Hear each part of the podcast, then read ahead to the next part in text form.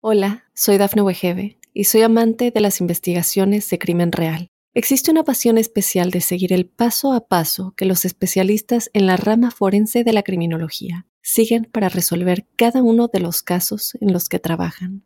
Si tú, como yo, eres una de las personas que encuentran fascinante escuchar este tipo de investigaciones, te invito a escuchar el podcast Trazos Criminales con la experta en perfilación criminal, Laura Quiñones Orquiza en tu plataforma de audio favorita.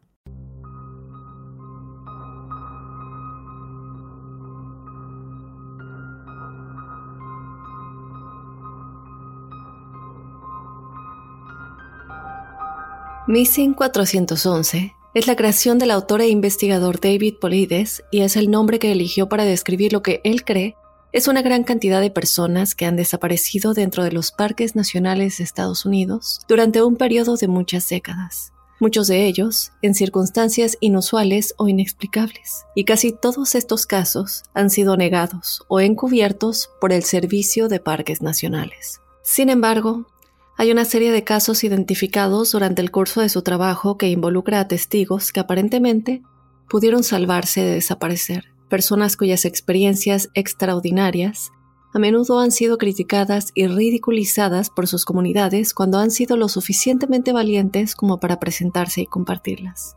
Y en este primer episodio de Códice Críptico estaremos hablando de las historias de estos sobrevivientes. Te doy la bienvenida a Códice Críptico en este primer episodio. Estoy muy contenta de ya por fin eh, regresar a esto que me encanta tanto y desde luego volver a estar con ustedes eh, si son parte de la comunidad del podcast que yo hacía antes llamado Enigmas sin resolver, pues les doy la más cordial bienvenida. Estoy muy muy contenta de por fin estar con ustedes. Es un momento que yo estaba esperando muchísimo.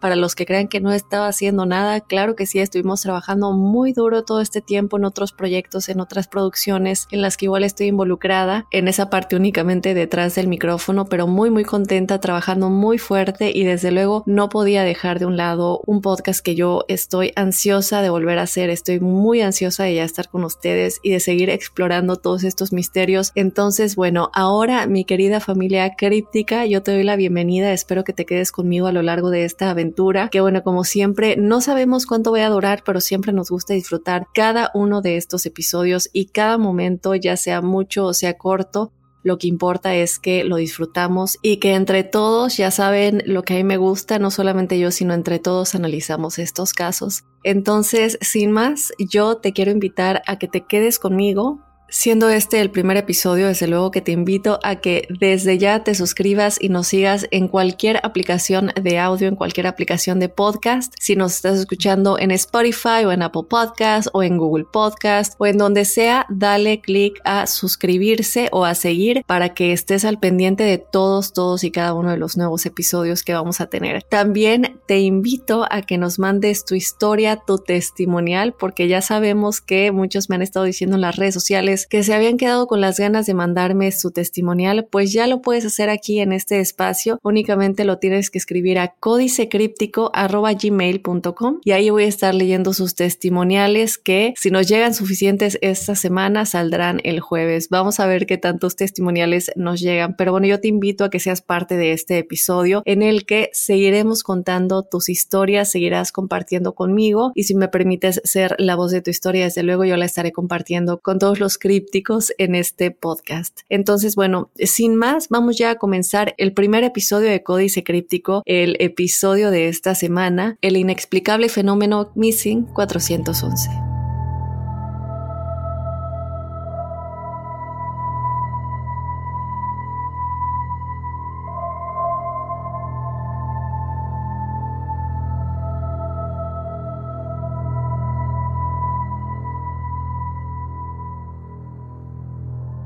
Muy bien, comenzamos ya con este episodio. ¿Y de qué va? Muchos de ustedes a lo mejor ya escucharon de esto, a lo mejor no, porque siempre escuchamos de las desapariciones, ¿cierto? De las desapariciones en los parques nacionales de Estados Unidos o de América del Norte en general, pero nunca escuchamos de la gente que sí sobrevivió, que tuvieron experiencias tan fuera de la realidad que no lo pueden creer y que estuvieron a punto de volverse parte de ese número de desaparecidos. Pero ¿qué es lo que les pasó? ¿Qué es lo que vieron? ¿Qué es lo que los hace pensar que realmente hay algo fuera de esta realidad que los hizo estar a punto de volverse parte de estas estadísticas de desaparecidos. Vamos a comenzar con el mayor investigador acerca de todos estos casos. Él es David Polides o David Polides. Eh, si lo quieren buscar, les cuento un poquito cómo se, em, se escribe su apellido. Es P-A-U-L-Y-D-E-S.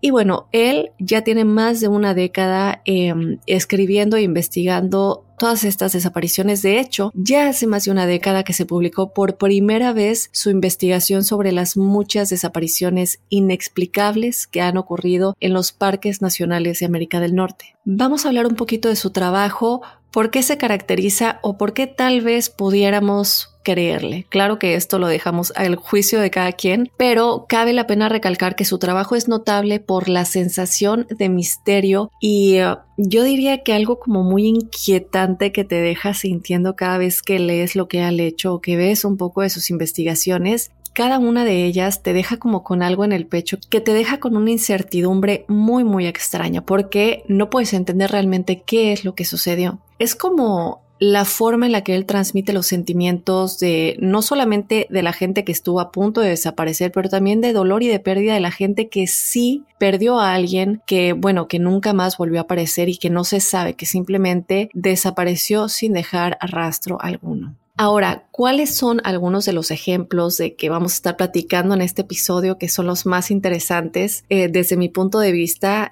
Y son ejemplos en los que él explora casos en los que se encontró poco o ningún rastro de la persona desaparecida. Entre muchos de los ejemplos que David explora en sus investigaciones están aquellos casos que son desde luego unos de los que más intrigan, además de los que vamos a platicar en este episodio, que son aquellos que, que bueno, les voy a dar una pista, pero de pronto pueden ver a alguien que parece que está cruzando dimensiones y esa persona se da cuenta que eso está sucediendo. Para darles una pista, no todos los casos son así, pero son muy similares. Pero entre estos ejemplos, desde luego, también están aquellos de la gente que sí desapareció. También están aquellos casos en los que se encontró poco o ningún rastro de la persona desaparecida. Y desde luego estos son los que han recibido el mayor grado de notoriedad. Lo que Creo que a mí y a muchos nos gusta de las investigaciones de David es que él nunca ha sido el tipo de investigador que dice o asegura qué es realmente lo que sucedió. Él más que nada sí hace las investigaciones, pero no quiere aventurarse a darte una teoría que tal vez esté equivocada. Él te presenta los hechos, él te presenta los descubrimientos, lo que se encontró en cada una de estas investigaciones, pero no se va a aventurar a darte una,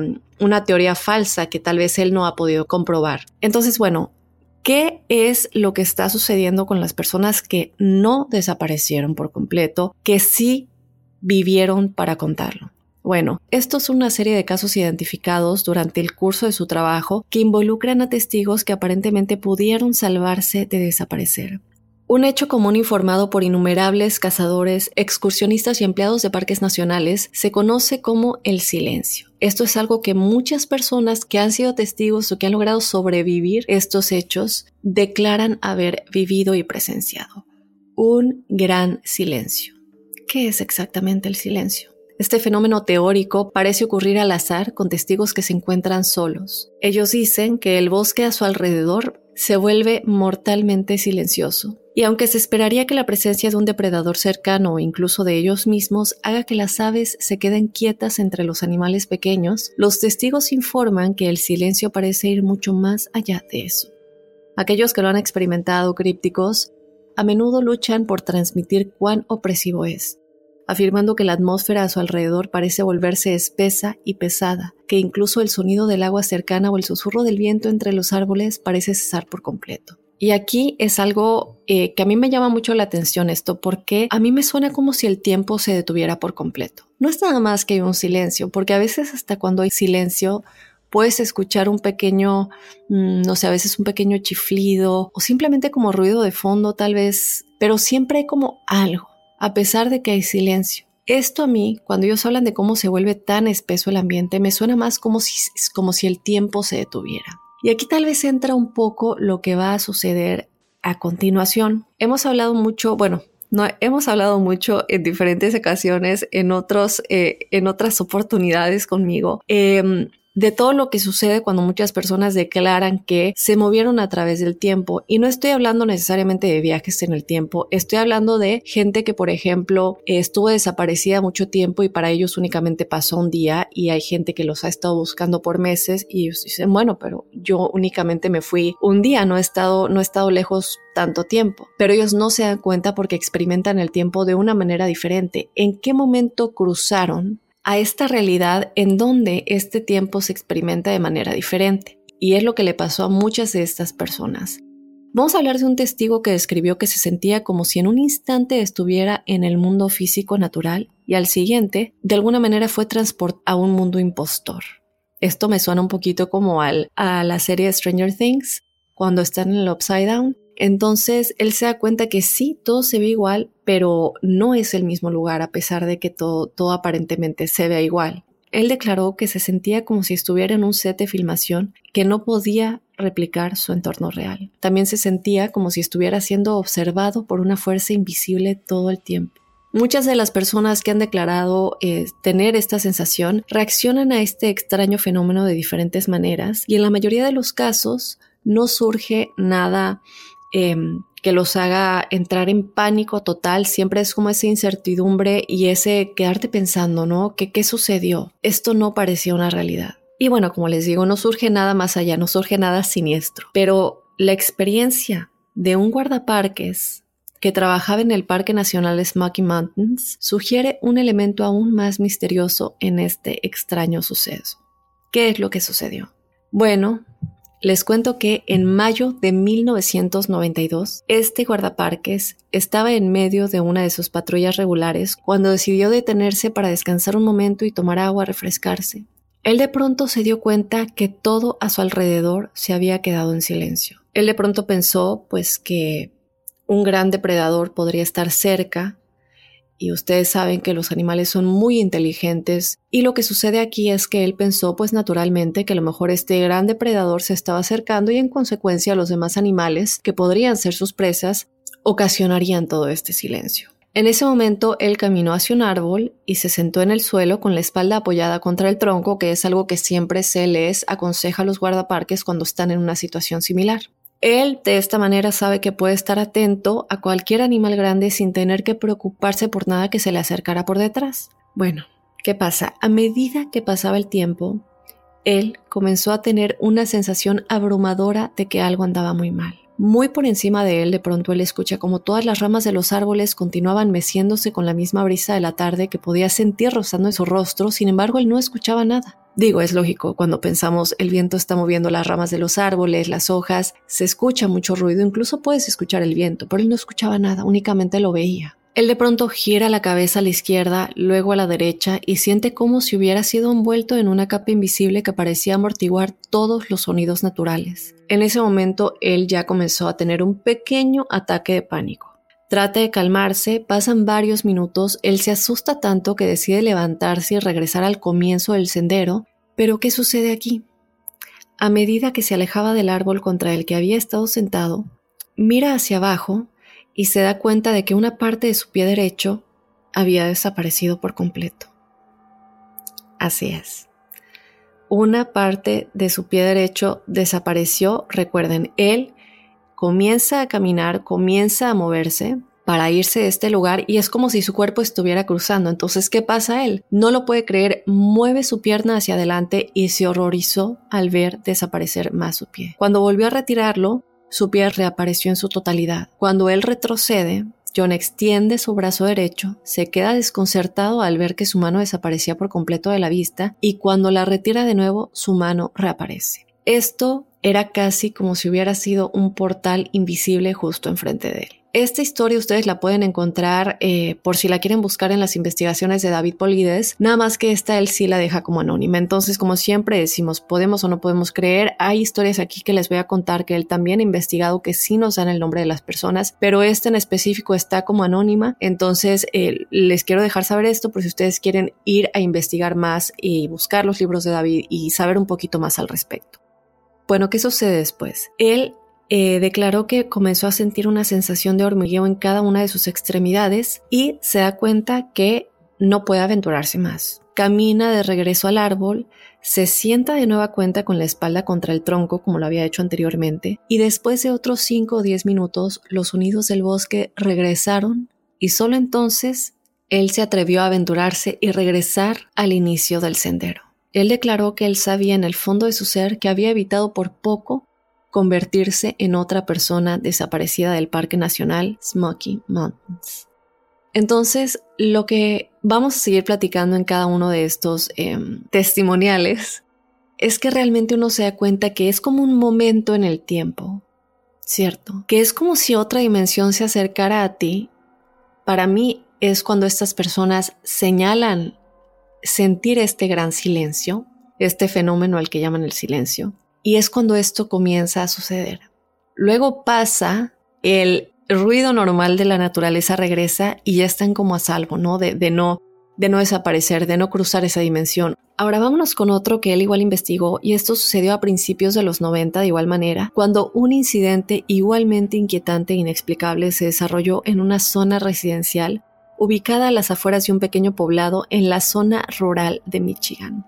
¿Qué sucede aquí? Bueno, eran dos hermanos que, como lo hacían muchas noches, vivían en un área de bosque denso, se iban a jugar, bueno, digo dos hermanos, no, no mencioné que son hermanos pequeños, un hermano y una hermana pequeños, que normalmente se iban a jugar en el bosque. Y lo que sucede aquí es que en algún momento durante su juego de caballos, que es un juego que ellos siempre hacían, la hija de siete años de la familia había lanzado la pelota con la que estaban jugando hacia los árboles. Ella obviamente muy temerosa de las sombras que se formaban dentro, le insistió a su hermano mayor que él fuera a buscar eh, la pelota con la que estaban jugando. Su hermano accede, él tenía nueve años, accede finalmente, comienza a cruzar el patio trasero hacia em, los matorrales, hacia todos estos árboles, pero justo cuando había llegado a un punto a solo varios metros de la maleza, su pelota salió volando de los árboles y aterrizó en el césped directamente frente a él. Después de esto, ellos se quedan mirando las sombras para ver quién era el responsable de devolver la pelota y detectaron un movimiento repentino a unos 10 metros de distancia. Ellos, bueno, pensaron que a lo mejor era un animal,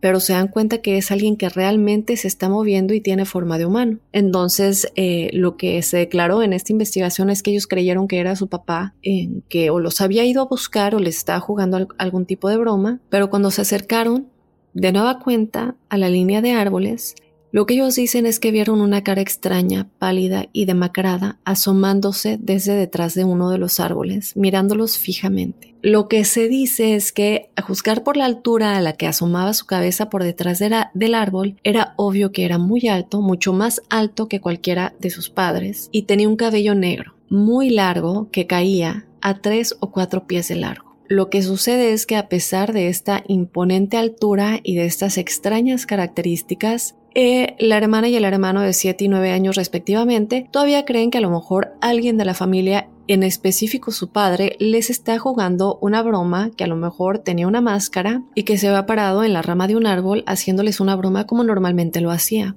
Digo, siendo unos niños de 7 y 9 años, ¿qué más vas a pensar tú? Tu cabeza no se va a ir al peor escenario de que lo que estás viendo no es alguien conocido. Entonces, en este momento, lo que ellos hacen es que, a medida que ellos avanzaban más hacia el interior de la línea de árboles, la extraña cara de repente se perdió de vista y luego reapareció casi de inmediato detrás de otro árbol, a unos 10 metros más dentro del bosque. Los niños ya se habían reído y reído, diciéndole a su papá, entre comillas, que ya era suficiente, pero el rostro permaneció mirándolos fijamente sin ningún tipo de emoción. Ellos avanzan de nuevo y efectivamente, tan pronto como estuvieron a tres o cuatro metros, el rostro desapareció, pero aquí algo muy extraño sucede, que instantáneamente reapareció detrás de otro árbol mucho más atrás. Y esto no sucedió nada más una vez. Esto sucedió varias veces antes de que el, hermano, el de nueve años, finalmente se sintiera frustrado y decidiera correr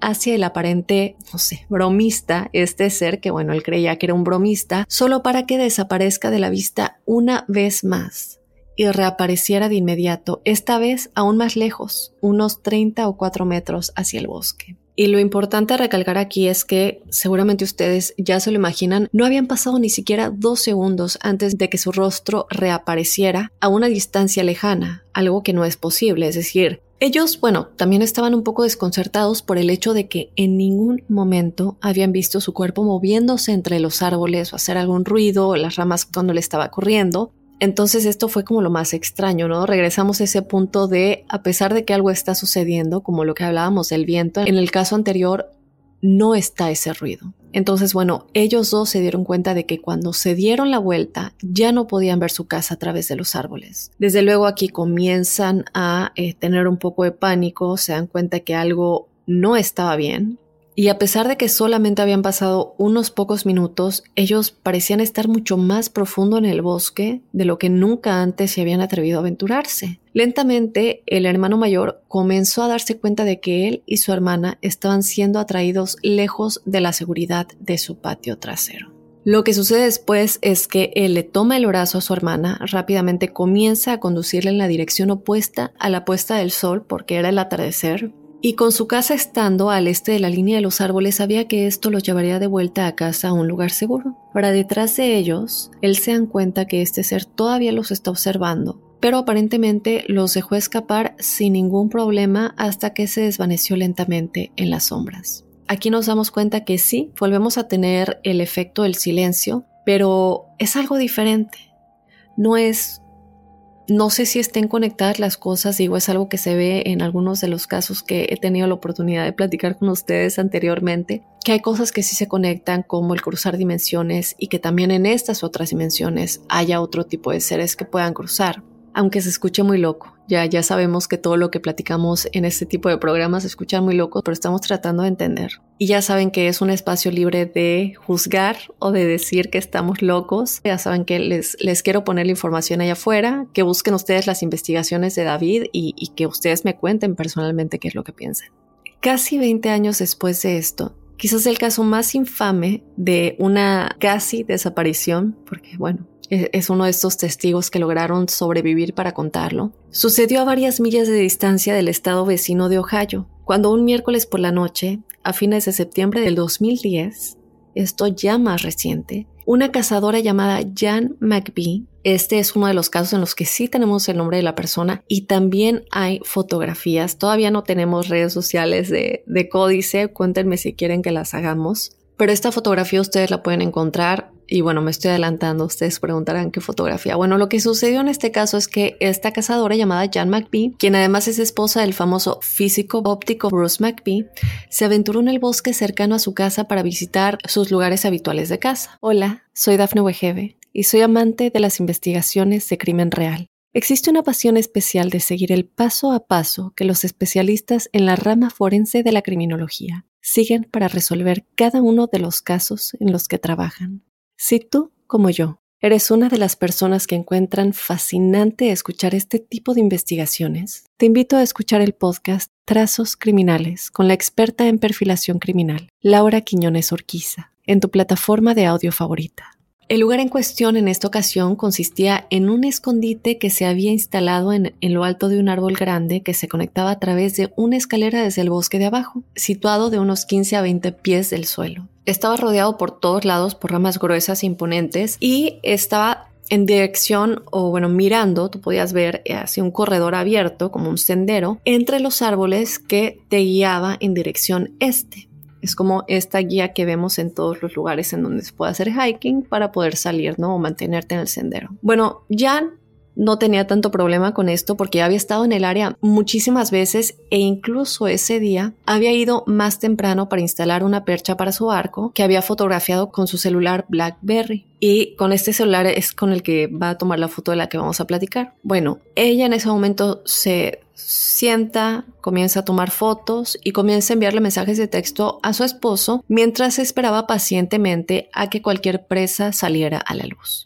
El resto del día em, en esa ocasión había sido frío, había sido húmedo y es algo que normalmente en el área sí cambiaba, pero no tan drásticamente. Entonces lo que ella declaró es que a medida que se acercó la noche, la temperatura había aumentado drásticamente y la humedad de la vegetación a su alrededor comenzó a disminuir. Todo se volvió demasiado seco de un momento a otro. Jan de pronto estaba a la mitad de escribirle un mensaje de texto a su esposo cuando se dio cuenta de que los sonidos del bosque se habían silenciado por completo y es aquí cuando ella comenzó a experimentar este fenómeno que muchos dicen ya haber experimentado, el silencio. Nerviosa cuando este inquietante silencio aumentó en los siguientes minutos, compartió su ansiedad en un mensaje de texto a su esposo, le dijo que ella no se sentía bien, que estaba experimentando una sensación que nunca había tenido antes después de haber estado tantas veces en ese lugar, y después de eso, ella de pronto eh, por medio del rayo del ojo o de reojo, como muchos de, nosotros igual decimos, vio lo que parecía ser una neblina antinatural aproximadamente a la mitad de un árbol situado a unos 20 pies de distancia de donde ella estaba. Lo que dijo Jan o la manera en la que ella eh,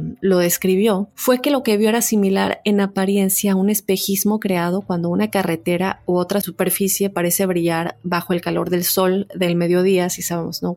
Cuántas veces no hemos ido manejando y ya puede ser por el brillo del sol o también por la lluvia de noche, no logras ver el reflejo de la luna en el concreto. Eso es la manera en la que ella lo describe y bueno, lo que ella dijo fue que inicialmente creyó que lo que estaba mirando era el resultado de algo atrapado en uno de sus ojos, entonces lo que hace es que procede a tallarse el ojo, a tratar de limpiárselo, los abre otra vez, mira hacia arriba, pero para su sorpresa la extraña neblina aparentemente todavía se aferraba al costado del mismo árbol no se había movido de lugar aproximadamente 10 pies arriba de ella que bueno, en teoría es la altura de, este, de este árbol, ¿cierto? Luego, sin ningún sonido, esta neblina, lo cual es muy curioso porque ella lo llamó en su declaración una entidad misteriosa, que a lo mejor, bueno, aquí nos damos cuenta que ella realmente sí creía que era algo que tenía vida. Entonces, esta neblina o entidad misteriosa se desliza hacia el suelo del bosque directamente a través de su campo de visión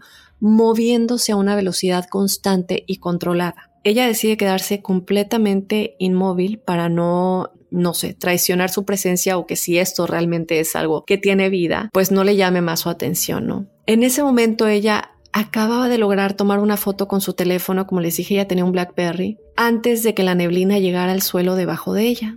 En el momento en que lo hizo, desapareció por completo de la vista. Es decir, en el momento en el que ella toma la foto, desaparece por completo y todos los sonidos del bosque regresan repentinamente a su alrededor. ¿Qué se pueden imaginar? Ella estaba completamente perpleja por todo lo que acababa de experimentar y Jan toma varias fotos más para comparar lo que había pasado antes en el mismo lugar, lo que estaba antes, a cómo estaba después. Después se baja con cautela de su escondite y no sería hasta mucho más tarde esa noche durante la cena con su esposo y algunos amigos que relató su experiencia. Durante el curso de esta conversación, Jan sacó su celular y examinó las imágenes de lo que había visto por primera vez. Esta foto, crípticos, ha sido evaluada por especialistas de todo el mundo, incluido su propio esposo, que como les dije es un famoso físico óptico, y lo que dicen es que parece representar una especie de patrón reflejante pasando directamente frente a ella. Cabe recalcar que obviamente no hay una forma definida para ese extraño fenómeno o distorsión o neblina, pero sí aparentemente está reflejando y desviando la luz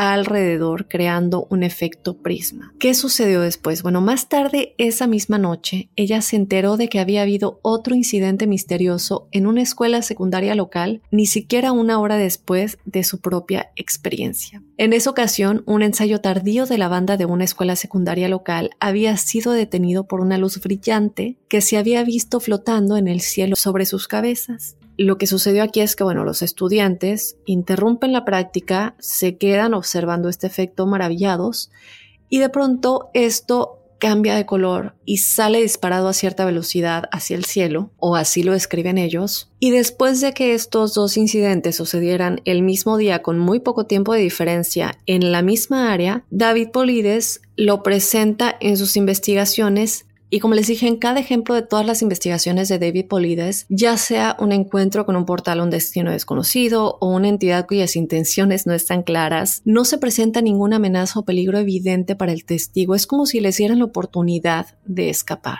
sea lo que sea que está sucediendo o, sea cual sea el fenómeno, es como si les estuviera dando la oportunidad únicamente de presenciarlo, vivir para contarlo, pero poder escapar. Y cabe recalcar que en todos los casos lo que se experimentó era tan inexplicable y no sé, naturaleza tan inquietante que los involucrados sintieron la necesidad de desconectarse de ello. Cuando vuelven a contar estos sucesos, uno solo puede especular sobre lo que les esperaría si hubieran decidido retar aquello desconocido y avanzar a explorar un poco más.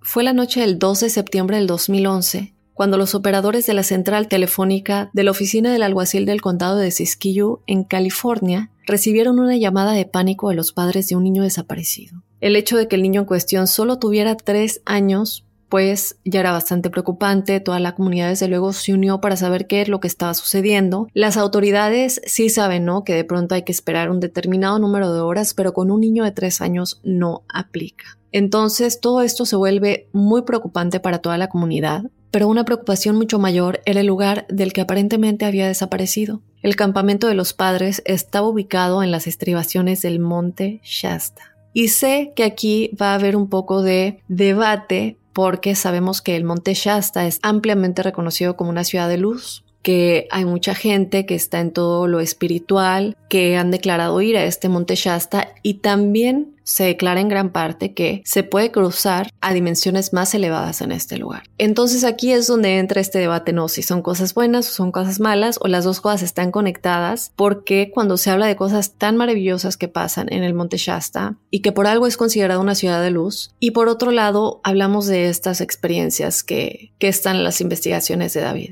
Quería yo comentar esto porque creo que es importante eh, mencionarlo, tomando en cuenta ¿no? todo lo que representa el Monte Shasta. Entonces, lo que les dije, el campamento está ubicado en las estribaciones del Monte Shasta y desde luego, como resultado de este, de este aviso, de esta desaparición de este pequeño, el área pronto se inundó con personal de todas las ramas de los servicios de emergencia, así como un grupo considerable de voluntarios civiles de la comunidad que querían ayudar a la familia y a los padres. Pero a su llegada, Mientras el padre del niño relataba las circunstancias que rodearon la desaparición de su hijo, de su pequeño, ciertos miembros de los equipos de búsqueda y rescate se habían lanzado miradas nerviosas.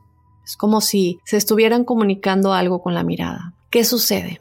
Bueno, Aparentemente el niño se había ido al campo circundante acompañado por el perro de la familia y solo cuando el perro regresó se dio alarma. El perro logró regresar, pero ¿qué pasó con el niño? Bueno, lo que se declaró es que el perro había regresado tambaleándose al campamento, empapado hasta los huesos y temblando de frío antes de desplomarse en el suelo, exhausto y completamente solo, sin rastros del pequeño de tres años. Desde luego, los pensamientos de los trabajadores de emergencia y voluntarios reunidos instantáneamente se conectaron al río cercano MacLeod. La preocupación de todos ellos era inmediatamente que el perro hubiera entrado al agua en algún intento fallido de rescatar al pequeño de tres años. ¿Por qué? Porque otra razón estaría mojado y el niño no estuviera con él. Y bueno, no sé si compartan esta idea conmigo, pero los perros son, todos los animales son demasiado inteligentes y se han visto muchos casos en los que los animales tratan de rescatar a sus amos de ciertas situaciones o de defenderlos en caso de, que sea algún peligro de otro humano. Entonces es lo que ellos pensaron en esta ocasión. El pequeño de tres años cayó al agua, cayó al río y el perro trató de rescatarlo. Dado que la corriente del río es particularmente fuerte debido a las lluvias que se habían experimentado en esas semanas, en tal escenario las posibilidades de localizar al niño desaparecido eran muy muy bajas. Pero, para la sorpresa de todos, una unidad canina inesperadamente dio con el niño sano y salvo, quien se encontraba escondido en un pequeño arbusto junto a la orilla del río. Ahora, ¿qué sucede? Aquí comienzan las sospechas porque cuando los trabajadores llevan al niño, desde luego cansado y temblando de regreso al campamento, los demás trabajadores, la familia y más autoridades comienzan a tener sospechas de que algo extraño pasaba entre aquellos que lo encontraron, aquellos que encontraron al pequeño porque ya se había registrado el área en la que lo encontraron varias veces. Es un área que ya había sido registrada muchas veces, y esto es algo que se va a repetir en otros casos. ¿Qué pudo haber sucedido entonces? Bueno, pues pocos sabían los presentes en ese momento que la desaparición del niño era solo una pequeña faceta de una experiencia mucho más profunda e inquietante. Y lo que sucedió es que unas tres semanas después de la terrible experiencia, los padres de este pequeño habían salido a pasar el día dejándolo en compañía de su abuela Katy. Lo que declararon en esta ocasión es que mientras el niño jugaba, ella, la abuela Katy, se había sentado viéndolo jugar con sus juguetes en la alfombra frente a ella y en esta tranquilidad, de pronto él le dijo de la nada que la amaba. Le dijo, te amo abuela. Ella se sintió naturalmente eh, muy muy contenta y lo que ella dice es que bueno fue una, una muestra tan inesperada de cariño de un pequeño de tres años pues que le dio mucha alegría pero que duró muy poco porque él continuó diciéndole que aunque la amaba no le gustaba su otra abuela Katy. Y bueno, ya este comentario le sorprendió mucho porque ella era la única abuela Katy de su vida. El, madre, el nombre de su abuela materna era Jenny. Cuando ella le preguntó que qué quería decir con que la otra abuela Katy no le gustaba tanto, que no la quería tanto como ella, el pequeño le explicó lo que le había pasado durante el tiempo que había estado desaparecido. Él relató cómo lo había encontrado alguien que se parecía exactamente a ella, pero que caminaba y hablaba de una manera muy extraña. Aparentemente esa otra abuela Katy lo recogió y lo llevó a un lugar en el suelo lleno de arañas de aspecto extraño, donde vio lo que parecían ser mochilas y pistolas apiladas. A mí esto lo que me hace pensar es que estos son mochilas y pistolas de otras personas que tal vez han desaparecido.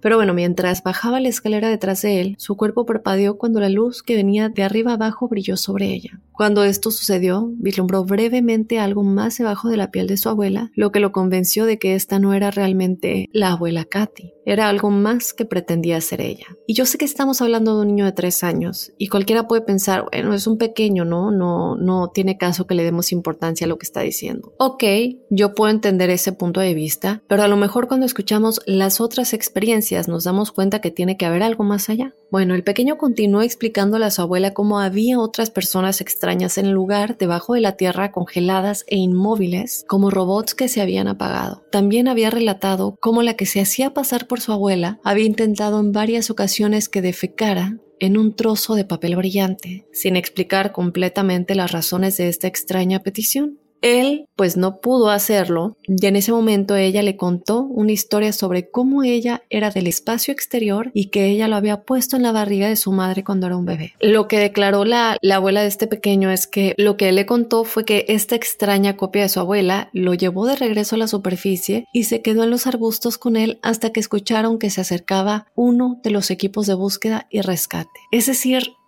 es como si lo hubiera estado cuidando asegurarse de que de que iban a venir por él y es cuando, ok, ya me puedo ir. Es ahí cuando digo, ok, bueno, es una entidad buena, es una entidad mala, ¿cuál es el motivo de todo esto? Lo que esta entidad o doble de su abuela Katy le dijo es que espera aquí, ya están viniendo y te van a encontrar, los podían escuchar a una corta distancia.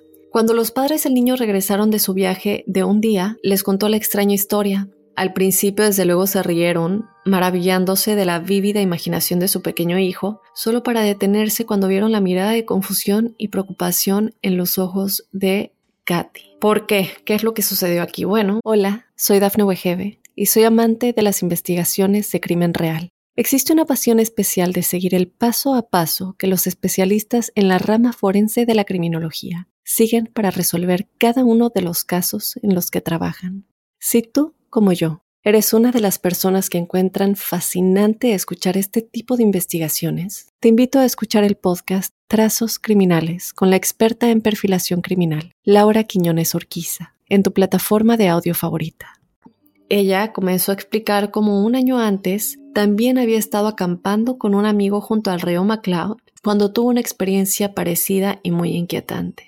Al despertarse una mañana, se encontró tendida boca abajo en el suelo fuera de su tienda de campaña y saco de dormir. Ella, sin recordar cómo llegó ahí, no mucho tiempo después había estado muy muy enferma y había descubierto una extraña marca en la parte posterior de su cuello. Inicialmente ella asumió que em, a lo mejor algo la mordió, pudo haber sido una, una serpiente o una araña, digo estoy durmiendo básicamente en el bosque, cualquier cosa pudo haber pasado, pero de pronto su amigo salió de esta como autocaravana que tenían cerca y tenía los mismos síntomas, tenía esta marca, algo tal vez le había mordido, muy muy enfermos los dos. Y lo interesante en este caso es que no eran marcas de como si algo los, los hubiera mordido en diferentes partes del cuerpo, sino que los dos tenían esta marca idéntica en exactamente el mismo lugar en la parte posterior de su cuello. Cuando hablaron de lo que sucedió la noche anterior, tratando como de recapitular, llegamos, nos dormimos, qué pudo haber pasado, ¿no? Se dieron cuenta que todo lo que podían recordar era ver un par de ojos misteriosos rojos observándolos desde los árboles cercanos. Todo lo demás estaba completamente en blanco 400 millas al sur del monte Shasta. Y un hecho igualmente desconcertante le ocurriría a una pareja joven que caminaba por uno de los parques nacionales más hermosos pero notorios de América del Norte por estas desapariciones. ¿Qué sucedió en esta ocasión? La pareja había llegado al Parque Nacional Yosemite como parte de un grupo más grande de amigos que se habían embarcado en unas vacaciones de campamento de una semana. A mitad de sus vacaciones estaban caminando cerca de un área llamada Punto de los Glaciares cuando se dieron cuenta de lo lejos que se habían adelantado al resto de sus compañeros. Esta es una de las historias que les debo confesar más me dejó intrigada. Ellos decidieron sentarse y esperar cerca de un pequeño campo de rocas a que, bueno, el, resto del grupo los alcanzara. Se pusieron a platicar, pasaron unos 10 minutos cuando de repente se dieron cuenta de que ya estaba anocheciendo y todavía no los alcanzaban. Se les empezó a hacer muy raro porque ellos estaban en la ruta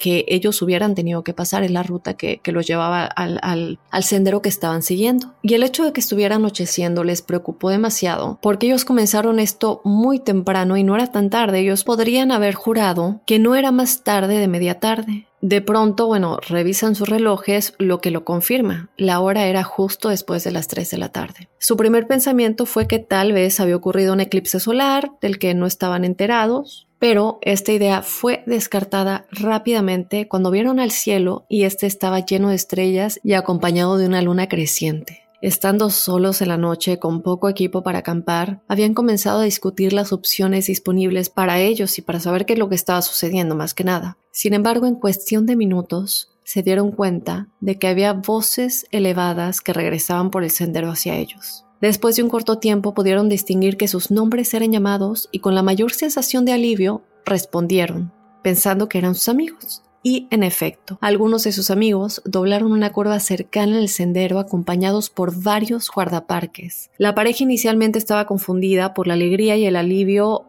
eh, um, que sus amigos mostraban como si no se, no se hubieran visto en mucho tiempo y también pues sorprendieron que vinieran eh, acompañados de guardaparques. Pronto se hizo evidente que algo había ocurrido. Según sus amigos, ellos habían estado desaparecidos durante los últimos tres días. El campo de rocas en el que la pareja había esperado había sido ya registrado varias veces no se había encontrado ni un solo rastro de ellos. Es decir, es como si ellos estaban en otra dimensión, en ese mismo lugar, pero en otro tiempo. Hasta el día de hoy no tienen idea de qué es lo que sucedió en ese momento. Ahora hablemos de un lugar que está ubicado entre los bosques nacionales de Tahoe y El Dorado, que es el condado de Placer que siempre ha demostrado ser popular entre los cazadores y los excursionistas por igual. Esto es a pesar del hecho de que está muy cerca del sitio donde cinco jóvenes desaparecieron misteriosamente a fines de la década de 1970 y cuatro de ellos fueron asesinados más tarde y encontrados muertos. El quinto permanece desaparecido hasta el día de hoy. Lo que sucede aquí es que una década antes de este incidente, un evento igualmente inusual y misterioso tendría lugar dentro de las mismas colinas y bosques al este de la ciudad de Yuba y volvería a presentar a un pequeño grupo de amigos que se había abierto camino hacia la noche en busca de aventuras en el cercano Cisco Grove. Todos los amigos aquí en este grupo eran entusiastas cazadores y entre ellos se encontraba un hombre local de 28 años llamado Donald Trump si quieren buscarlo, su apellido se eh, eh, deletrea S-H-R-U-M. Bueno, ellos se habían esparcido entre los árboles en busca de huellas y Shroom de alguna manera había perdido de vista al amigo más cercano a él y se encontró separado del resto del grupo. Un poco inquieto ante la perspectiva de vagar solo por el bosque, había buscado en vano al resto de sus amigos y sin ningún resultado. A medida que se acercaba la noche, él de pronto decidió que el curso de acción más seguro sería trepar un árbol cercano y vigilar la noche y la seguridad de, las ramas, ¿no? Y cualquier cosa que estuviera abajo pues lo va a poder ver desde arriba. Pero no mucho después de hacerlo, vio una luz brillante que se movía por el cielo. Mientras él observaba con interés, este avión, que es como él lo describió, que se estaba acercando, comenzó a zigzaguear de lado a lado, descendiendo más cerca del suelo mientras lo hacía. Creyendo que era un helicóptero que tal vez pudiera haber sido enviado por algún tipo de equipo de rescate después de que sus amigos, no sé si hubieran dado cuenta o dieran aviso a las autoridades de que se había separado del grupo, él comenzó a hacer señales y encendió bengalas para atraer su atención. Efectivamente, la luz en el cielo comenzó a gravitar en la dirección del árbol en el que estaba sentado continuando descendiendo hasta que aterrizó en un punto a 50 metros de distancia. Fue entonces cuando el cazador se dio cuenta de que lo que estaba mirando a través del bosque no podía ser un helicóptero. Digo, aparte del hecho de que era completamente silencioso, era demasiado grande y no tenía medios obvios de propulsión. Shroom continuó mirando el objeto que tenía la forma de un cigarro, que es como él lo describió, y que dice que era tan grande como un edificio de 14 pisos. De pronto, lo que él dice es que una nave más pequeña se materializó, acercándose mucho más al árbol antes de aterrizar en el suelo cercano. Shroom declaró que tres figuras ataviadas con trajes plateados emergieron de su interior. Mientras él miraba a dos de estas figuras, que más tarde estimaría en unos cinco pies de altura, se quedaron en la nave mientras que la tercera, que era mucho más grande, comenzó a avanzar hacia él. Él continuó diciendo que esta tercera figura parecía estar actuando bajo la dirección de los otros dos y que debido a sus movimientos torpes y laboriosos inmediatamente se dio cuenta de que había algo bastante antinatural en él. Cuando llegó al pie del árbol, cuando la criatura, no, no él, él recuerdan que está en una de las ramas del árbol, cuando este ser llegó al pie del árbol, se dio cuenta de que se parecía menos a una persona y más a un ser como mecánico o robótico, es como lo escribió. Él dijo que tenía cabeza, cuerpo, brazos y piernas, sí, pero que estaba compuesto eternamente de un material metálico, que en su cara había una abertura donde estaría la boca, que estaba situada justo debajo de un par de ojos anaranjados brillantes, pero no podía ver nada parecido a una nariz. Y esto de los ojos brillantes me recuerda a la historia de la de la pareja de amigos que se despertaron sintiéndose muy enfermos y que lo único que recordaban de la noche anterior era ver estos dos ojos, no rojos brillantes, aquí anaranjados brillantes. Entonces si, te hace preguntarte, él ve estos, eh, este par de ojos, pero no podía ver nada parecido a una nariz. Momentos después, la criatura o robot, como él lo describe, produjo una nube de humo blanco de su boca que luego flotó hacia él y lo hizo perder el conocimiento. Aquí cuando hablan de este humo blanco también me recuerda a la neblina que Jan vio.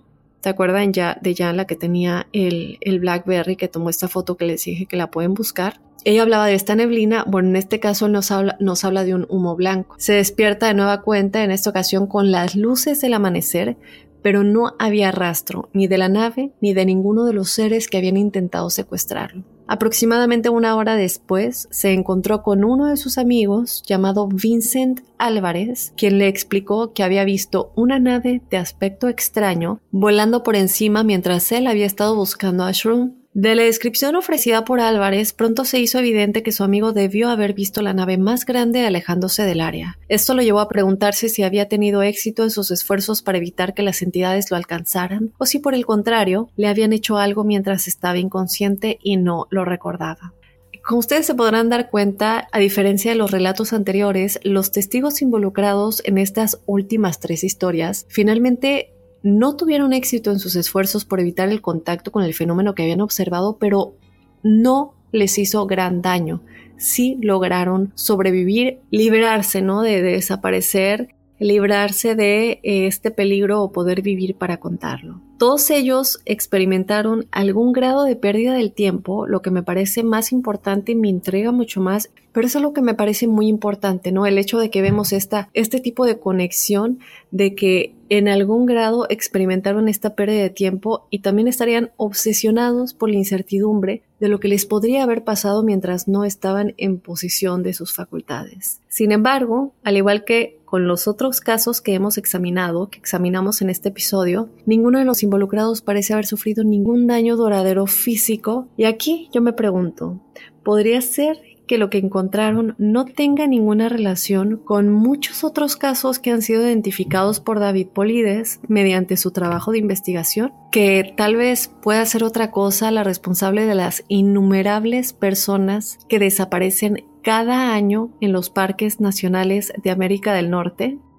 Lo que para mí está claro es que no sé, a pesar de que son vastos y hermosos paisajes los que vemos en todos estos parques nacionales, también nos hace darnos cuenta que esconden muchos peligros, algunos de los cuales tal vez entendamos, pero muchos otros no. Les pido que me cuenten si llegan a ir a uno de estos parques nacionales de campamento o si algo extraño les sucede, por favor déjenmelo saber. En los testimoniales les recuerdo que nos pueden escribir su historia a códicecríptico.gmail.com para que me lo manden, para que lo compartan y bueno, con toda la familia críptica, que sepan qué es lo que le está sucediendo y como siempre digo, a lo mejor entre todos nosotros podamos encontrar una respuesta. Yo de esta manera me voy a despedir de este primer episodio de Códice Críptico y ya estoy muy emocionada de empezar, como les dije en un principio, esta nueva etapa y este nuevo podcast, este nuevo proyecto en el que estaremos investigando y analizando todos los misterios y todas las cosas que nos hacen preguntarnos qué es realmente lo que sucedió. Sin más, yo te espero en el próximo de Códice Críptico.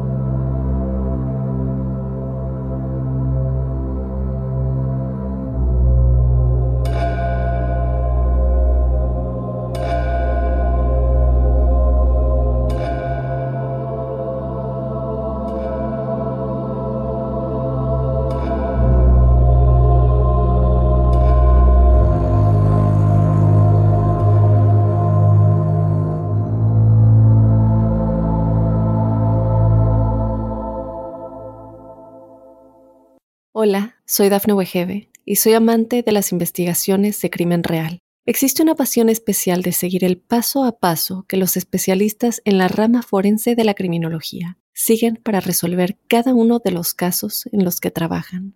Si tú, como yo, eres una de las personas que encuentran fascinante escuchar este tipo de investigaciones, te invito a escuchar el podcast Trazos Criminales con la experta en perfilación criminal, Laura Quiñones Orquiza en tu plataforma de audio favorita.